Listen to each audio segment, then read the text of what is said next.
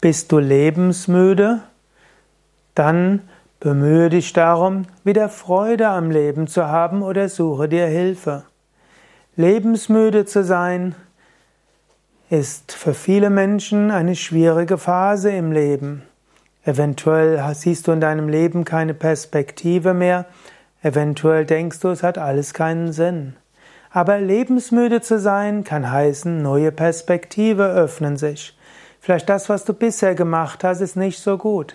Statt das jetzt zu überlegen, das Leben zu beenden, kannst du ja sagen, vielleicht ist das bisherige Leben nicht das Richtige.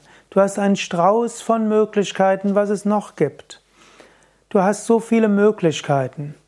Übe Yoga, übe Meditation, reise mal woanders hin, mach einen anderen Beruf, wechsle die Stadt, geh, lass dich in die Psychiatrie einweisen, rufe einen Psychiater an, rufe die Telefonseelsorge an, vertraue dich einen Menschen an, mach irgendwas Verrücktes.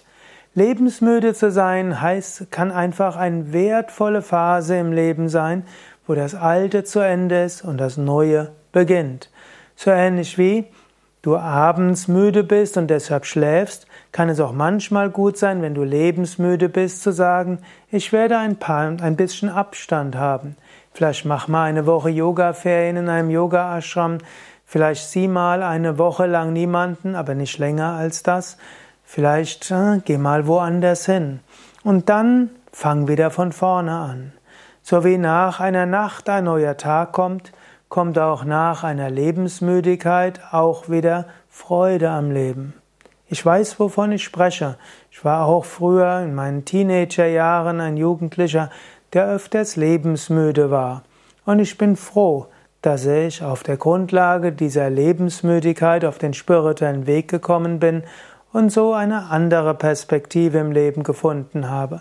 Und ich bin mir dankbar, dass ich diese Lebensmüdigkeit hatte. Auf diese Weise habe ich nach tieferem geforscht und habe eben nicht das gemacht, was vielleicht der normale Gang meines Lebens gewesen wäre. Aber wenn du nicht weiter weißt, Suche dir Hilfe. Es gibt genügend Hilfsangebote. Und probiere lieber alle Hilfsangebote aus. Und danach kannst du immer noch überlegen, was du sonst noch machen kannst.